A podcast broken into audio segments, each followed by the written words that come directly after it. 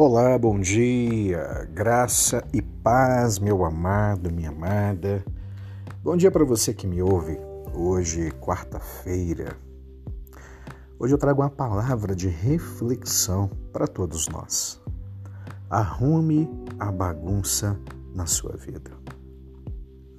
Um dos grandes erros que nós cometemos na nossa trajetória de vida é querer seguir nossa caminhada aceitando os nossos erros.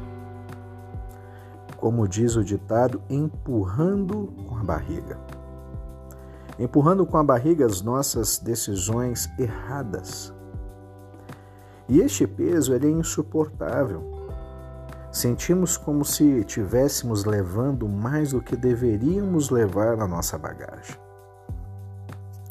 E chega um momento, meu querido, minha querida, que a bagunça ela se torna um fardo insuportável. Muitos vão levando, levando e acabam não mais suportando. Por mais que a vida seja linda, ela exige que coloquemos sim limites nas coisas. Eu quero compartilhar com vocês nessa manhã, desse dia, algumas atitudes necessárias para dar um basta na bagunça, às vezes, na nossa vida. primeira delas, assuma os seus erros e pare de culpar os outros.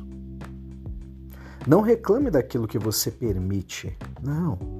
Não vive ou não viva terceirizando a culpa, mas mude, assuma.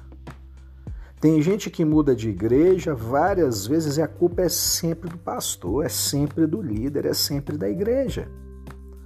Outros casam, outros se divorciam várias vezes e a culpa é sempre do outro, do ex. Tem gente que vive no meio de intrigas e a culpa é sempre dos outros. Aprenda.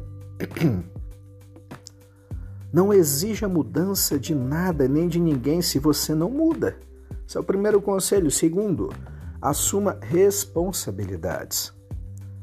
Não espiritualize o que não é espiritual. Não adianta você orar e não fazer a sua parte. Não adianta viver atrás da profecia para a sua vida financeira e você não parar de gastar muito mais que você ganha ou compulsivamente. Não adianta. Não adianta você orar pelos seus filhos se você não confronta no erro deles. Não adianta você orar pelo seu casamento se você não investe no seu casamento. Não adianta dizer que você tem um propósito se você permite que os amigos te suguem, que bajuladores te cerquem por medo de dizer não. Não adianta querer ser próspero se a sua casa vive uma bagunça. Terceiro conselho: pare de fazer aquilo que está te prejudicando. Pare. Pare de ser orgulhoso e aprenda a ouvir quem te ama.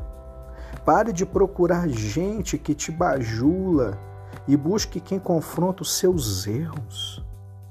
Pare de andar com gente tóxica. Pare de comprar. Pague suas dívidas. Pare de levar uma vida distante de Deus, entenda. Algumas portas em você, elas precisam sim ser fechadas. Algumas coisas velhas precisam sair do armário da nossa existência. Permita que essas portas se tranquem, tudo aquilo que é velho saia e siga você sua caminhada. Ciclos precisam ser sim finalizados. Deixa que um novo ciclo, novo de Deus, se inicie na tua vida, mas sem deixar de ser você. É. Sem colocar de lado os seus valores, sem exigir muito de si mesmo e sem permitir que o ego fale mais alto que o seu caráter. Deus te abençoe e no dia de hoje arrume a bagunça da sua vida. Um abraço para você. Tchau, tchau.